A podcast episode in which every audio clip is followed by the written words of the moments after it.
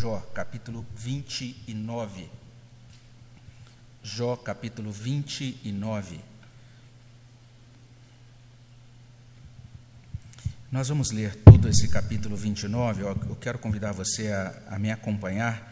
Eu vou fazer a leitura, você pode me acompanhar aí na sua casa. É, vamos ver o que consta na palavra de Deus nesse capítulo 29 do livro do patriarca Jó. Diz assim a palavra do nosso Deus. Prosseguiu Jó no seu discurso e disse: Ah, quem me dera ser como fui nos meses passados como nos dias em que Deus me guardava, quando fazia resplandecer a sua lâmpada sobre a minha cabeça, quando eu, guiado por sua luz, caminhava pelas trevas, como fui nos dias do meu vigor, quando a amizade de Deus estava sobre a minha tenda, quando o Todo-Poderoso ainda estava comigo e os meus filhos em redor de mim, quando eu lavava os pés em leite e da rocha me corriam ribeiros de azeite, quando eu saía para a porta da cidade e na praça me era dado sentar-me, os moços me viam e se retiravam, os idosos se levantavam e se punham em pé, os príncipes reprimiam as suas palavras e punham a mão sobre a boca, a voz dos nobres emudecia e a sua língua se apegava ao paladar. Ouvindo-me algum ouvido, esse me chamava feliz. Vendo-me algum olho, dava testemunha de mim porque eu livrava os pobres que clamavam e também o órfão que não tinha quem o socorresse. A bênção do que estava a perecer vinha sobre mim, e eu fazia rejubilar-se o coração da viúva. Eu me cobria de justiça, e esta me servia de veste, como manto e turbante era a minha equidade. Eu me fazia de olhos para o cego e de pés para o coxo. Dos necessitados era pai, e até as causas dos desconhecidos eu examinava. Eu quebrava os queixos do iníquo e dos seus dentes lhe fazia eu cair a vítima. Eu dizia: No meu ninho expirarei, multiplicarei os meus dias como a areia, a minha raiz se estenderá até as águas e o orvalho ficará durante a noite sobre os meus ramos. A minha honra se renovará em mim e o meu arco se reforçará na minha mão. Os que me ouviam esperavam o meu conselho e guardavam silêncio para ouvi-lo. Havendo eu falado, não replicavam, as minhas palavras caíam sobre eles como orvalho. Esperavam-me como a chuva, abriam a boca como a chuva de primavera. Sorria para eles quando não tinham confiança e à luz do meu rosto não desprezavam. Eu lhes escolhia o caminho, assentava-me como chefe habitava como rei entre as suas tropas, como quem consola os que pranteiam. Vamos orar ao nosso Deus. Pai bondoso, obrigado pela tua palavra. Pedimos que o Senhor nos conceda a graça de falar aos nossos corações. Ó Deus, suplicamos por tua misericórdia, abrindo o nosso entendimento e fazendo essa palavra viva para nós. Que esses momentos, ó Deus, façam diferença na nossa vida, no nome de Jesus. Amém, Senhor Deus. Quando nós olhamos para esse capítulo 29 do livro de Jó, nós somos é, colocados diretamente é, diante desse quadro da saudade. Eu creio que a palavra-chave desse verso, desse capítulo 29 de Jó é a palavra saudade. Quando a gente consulta essa palavra nos dicionários, ela normalmente é explicada como uma lembrança nostálgica e ao mesmo tempo suave de pessoas ou coisas distantes ou extintas acompanhada do desejo de tornar a vê-las ou possuí-las. O dicionário também vai dizer que saudade é sinônimo de nostalgia. E no verso de um poeta chamado Matthew Hare Arnold, ele coloca a saudade nesses termos. A, a saudade para esse poeta se traduz em um desejo desesperado que consome o dia. Ele diz assim: Venha para mim em meus sonhos, e então de dia ficarei bem de novo para que a noite mais do que pague o desejo desesperado do dia. Então nós estamos diante desse homem de Deus chamado Jó. Ele está respondendo aos ataques dos amigos dele. Ele está admitindo é, que nesse mundo, que ele, ele próprio caminha nesse mundo entre sussurros e trovões, como a gente olhou lá no capítulo 26 do livro de Jó. Ele também está declarando que Deus é, é aquele que vai resolver o problema do mal, no capítulo 27. Ele disse também no capítulo 28 que a sabedoria verdadeira, a sabedoria última, está em Deus. E essa sabedoria só pode ser recebida das mãos de Deus como uma dádiva. Não é algo que a gente consegue pelo nosso esforço, mas que a gente recebe como bênção de, graciosa de Deus. E agora ele começa um novo momento nessa sua defesa, que é bastante longa. Ele está iniciando agora, dando os passos para concluir essa defesa. Ele começa a é, é, dar os primeiros passos agora, ele prossegue até o capítulo 31, revisando a sua memória, revisando a sua consciência. De certa maneira, ele está resumindo a sua causa para concluir a sua defesa. E ele começa essa parte final demonstrando que ele sente saudades Jó sente saudades da vida abençoada, é o que a gente vê no início desse, desse texto, desse capítulo. Ele também sente saudades da vida útil. Vamos tentar entender isso melhor. É, Jó, ele começa demonstrando que ele sente saudades da vida abençoada. Ele sente saudades dessa vida. Ele entende que ele tinha uma vida abençoada por Deus. Ele, na, essa vida abençoada é, o fazia feliz e ele se tornava conhecido como um homem feliz ou um homem bem-aventurado. Está aí no verso 11: Ouvindo-me algum ouvido, esse me chamava feliz.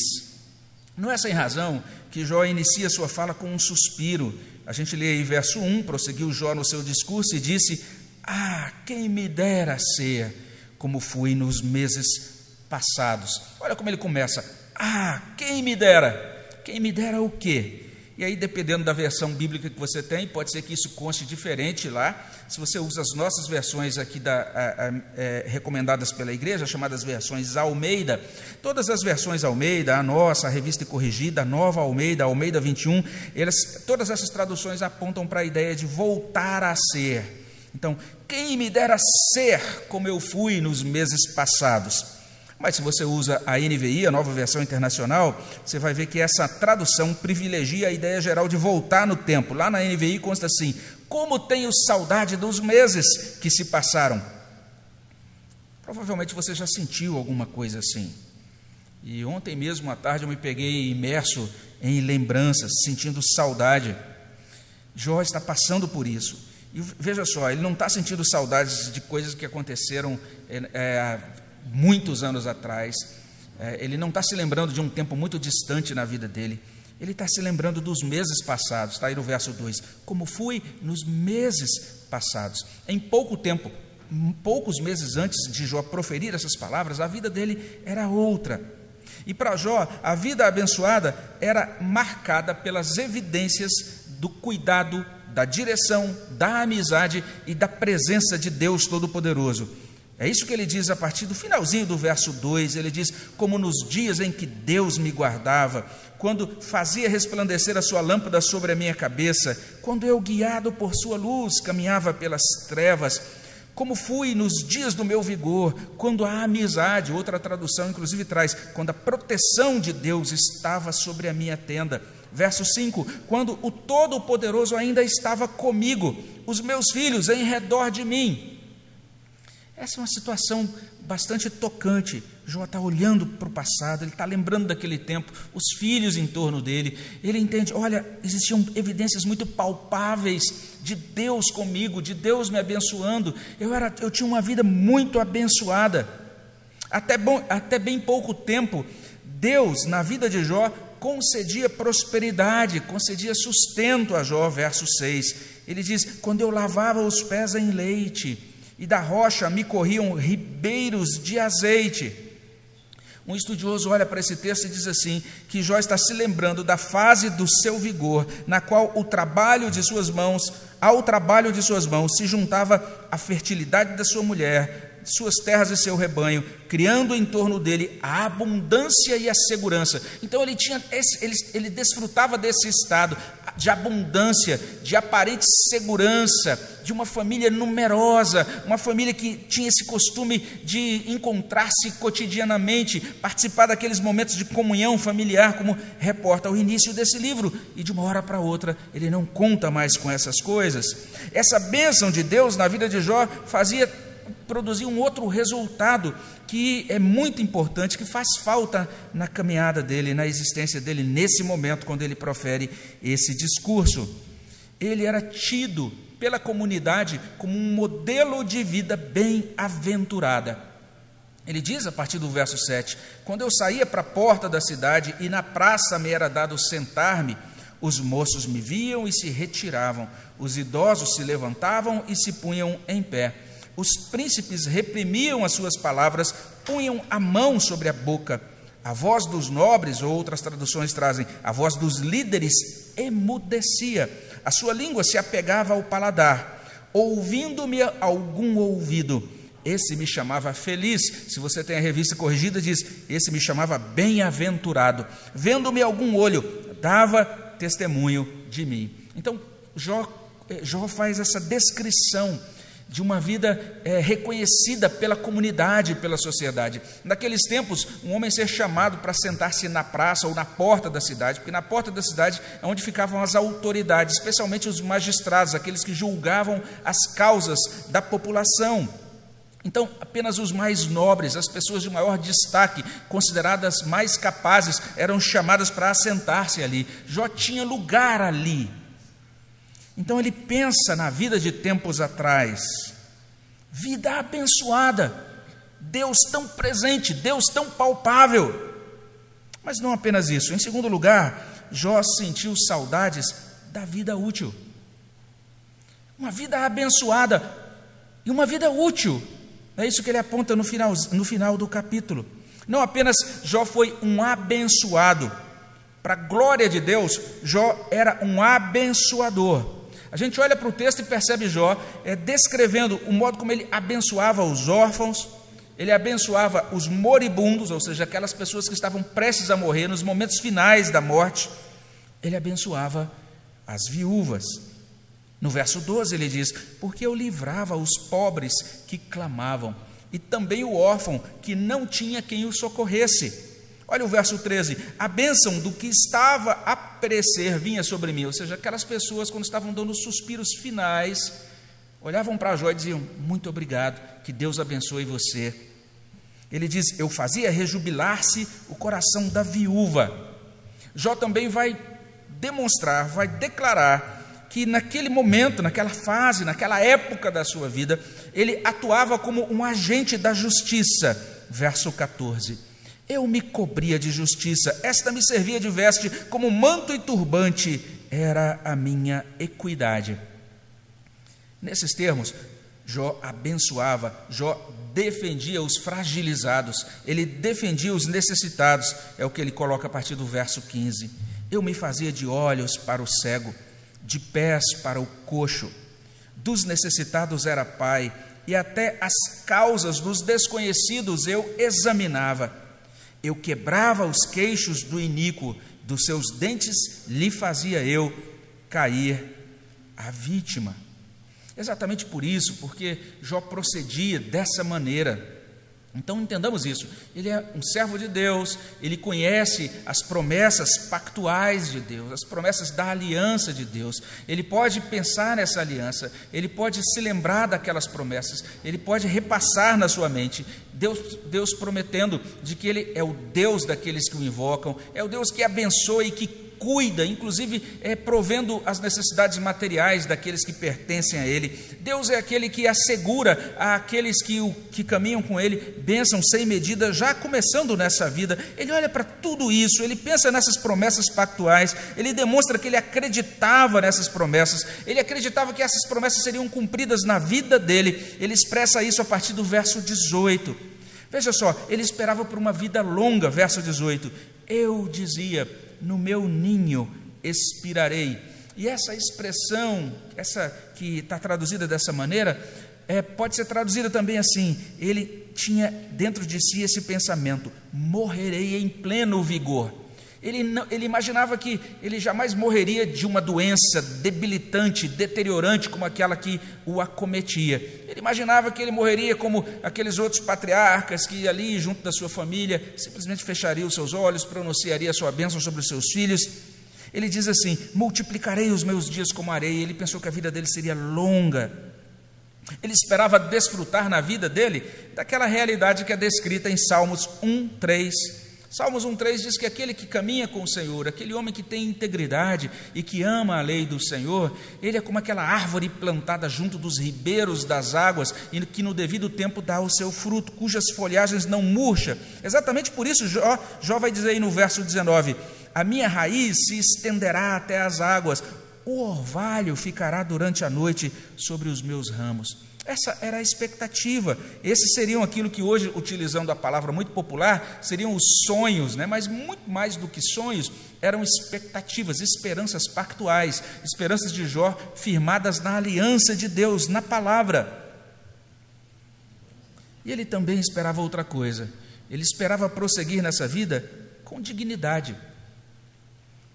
Ele esperava, ele esperava também prosseguir nessa vida, inclusive com força. Verso 20: A minha honra se renovará em mim, o meu arco se reforçará na minha mão. E a grande evidência da utilidade da vida preciosa de Jó consta aí na parte final, versos 21 20, até 25.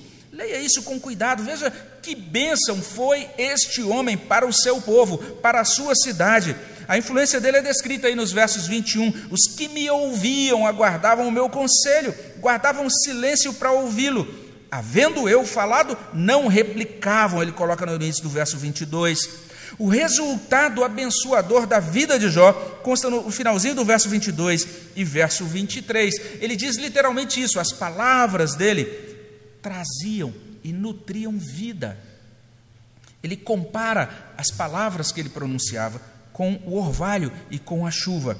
As minhas palavras caíam sobre eles como orvalho, esperavam-me como a chuva. E lá no original está literalmente falando da chuva do outono, e abriam a boca como a chuva da primavera. Então, depois daquela, daquele é, verão extremamente causticante, todo mundo esperando pela chuva. Aí vem aquela chuva que é recebida com muito prazer. É assim que as pessoas recebiam as palavras de Jó. E o verso 24 é um verso difícil de traduzir, e qualquer opção de tradução está dizendo a mesma verdade. O próprio sorriso de Jó fazia diferença na vida das pessoas. Na nossa tradução consta assim: sorria-me para eles quando não tinham confiança. Outra tradução traz: se eu lhes sorria, não ousavam acreditar. Ou seja, você pode traduzir de duas maneiras esse texto lá na língua original, mas as duas estão comunicando a mesma coisa. A primeira, a nossa tradução está dizendo, ele era um sorriso que abençoava aqueles que não tinham confiança. A outra tradução diz que as pessoas achavam Jó um homem tão privilegiado que quando ele passava e sorria para elas, elas diziam: Olha só, Jó passou por mim, sorriu para mim. Olha o lugar estimado de Jó na sociedade. Ele chega ao ponto de dizer no verso 24: A luz do meu rosto não desprezavam. E termina o texto é, com Jó dizendo o quanto ele era um bom conselheiro, ele era um consolador.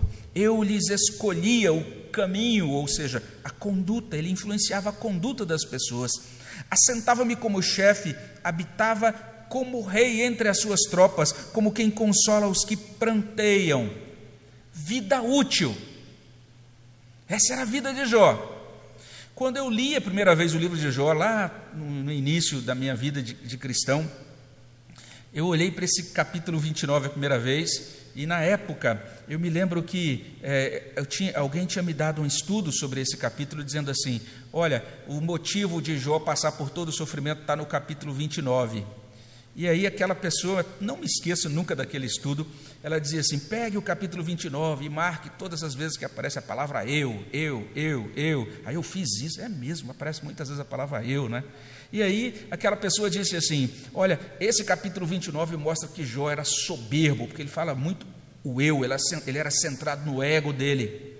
Hoje eu vejo que é uma interpretação equivocada. O que nós temos aqui é um servo de Deus com saudades. Ele está dizendo: quem me dera ser como fui nos meses passados. Ele está colocando, de certa maneira, uma palavra que é muito pertinente diante das acusações dos seus amigos. Você vai perceber, por exemplo, no último discurso de Elifaz, ele faz acusando Jó de cometer crimes sociais, crimes inclusive comerciais, de oprimir os pobres, de oprimir os fragilizados.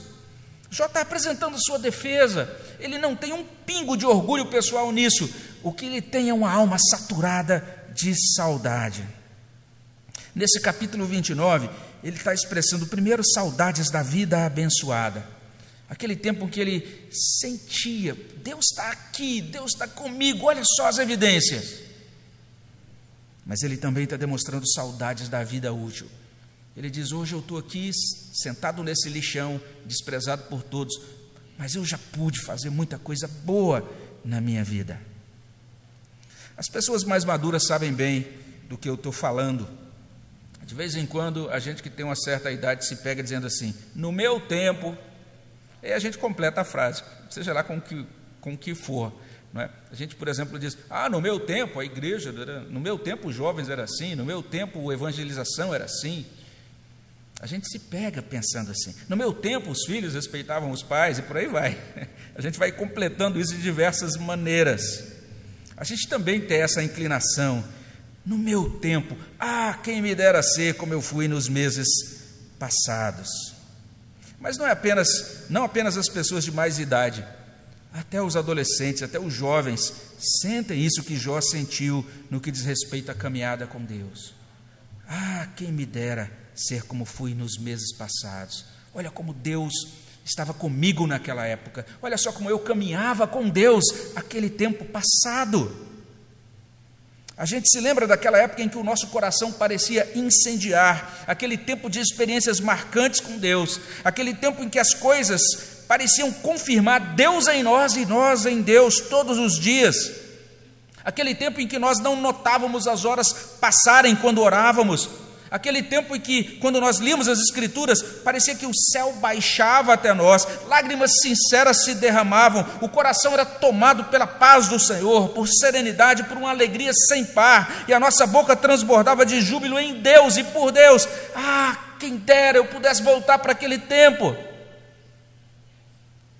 Mas aquele tempo passou, aquela vida abençoada ficou para trás só sobrou a saudade. Ah, quem me dera ser como eu fui nos meses passados.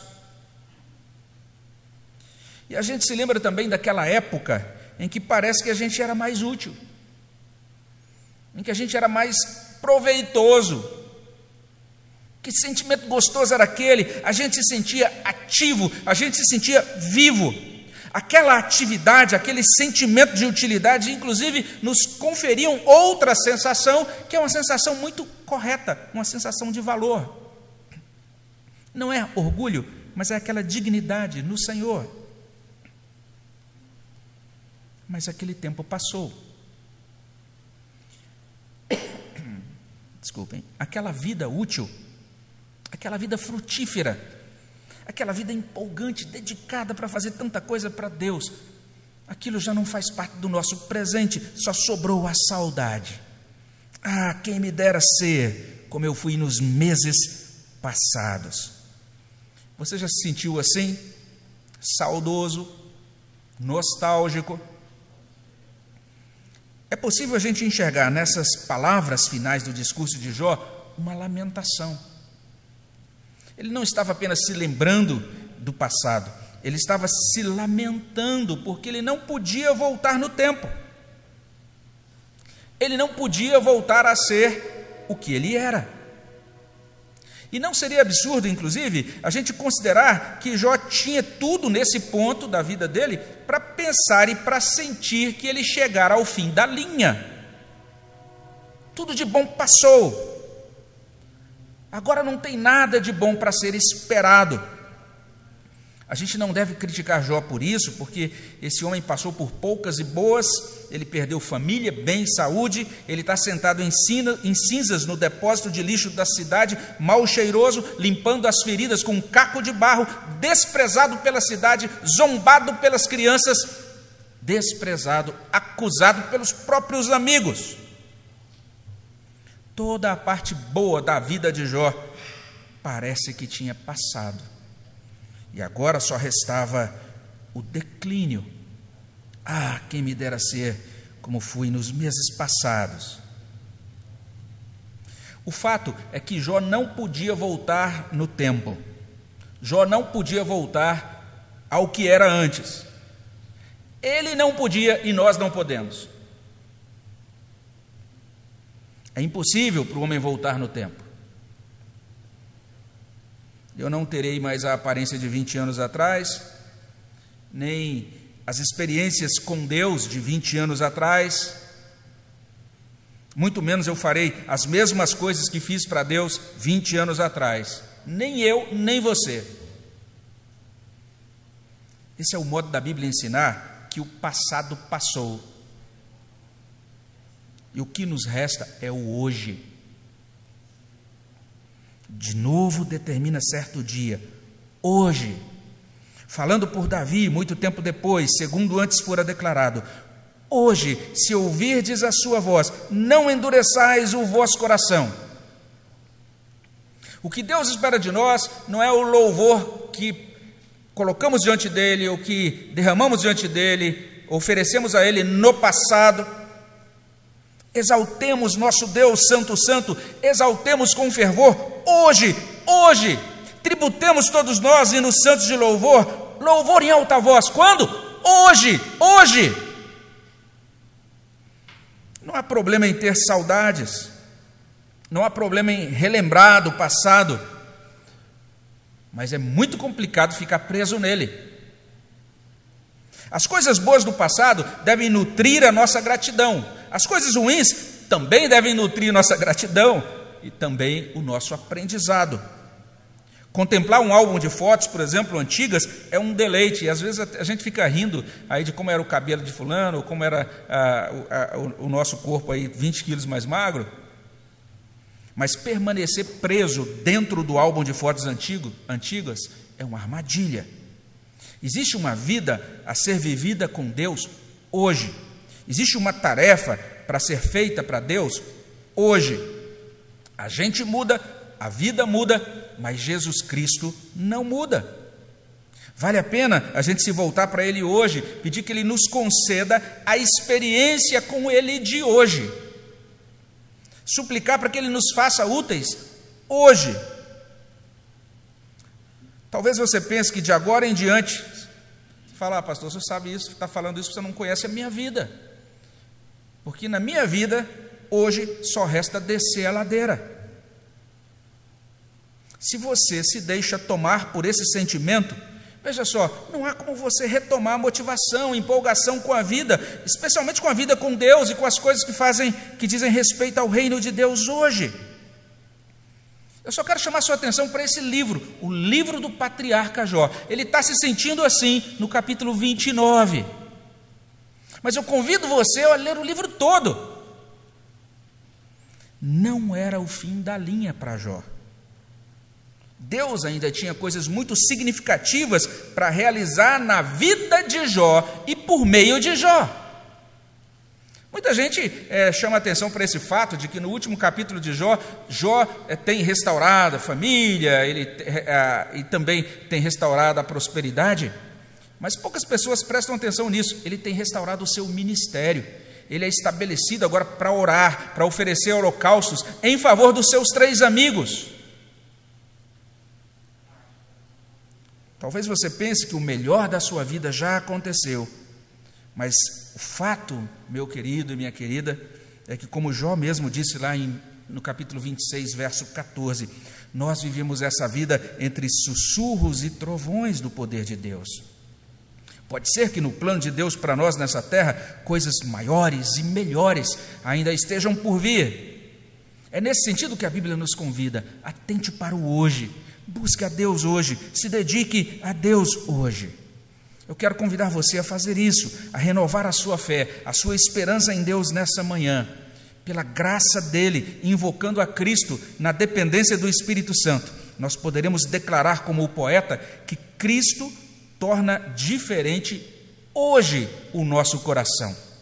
E antigamente eu cantava um cântico que afirma isso, pensando só como um cântico para novos convertidos. Cada vez mais eu entendo que é um cântico para nós cantarmos todos os dias, porque todos os dias nós precisamos que Cristo ministre ao nosso coração, torne o nosso coração diferente e encha o nosso coração de esperança. Vamos orar pedindo isso a Deus?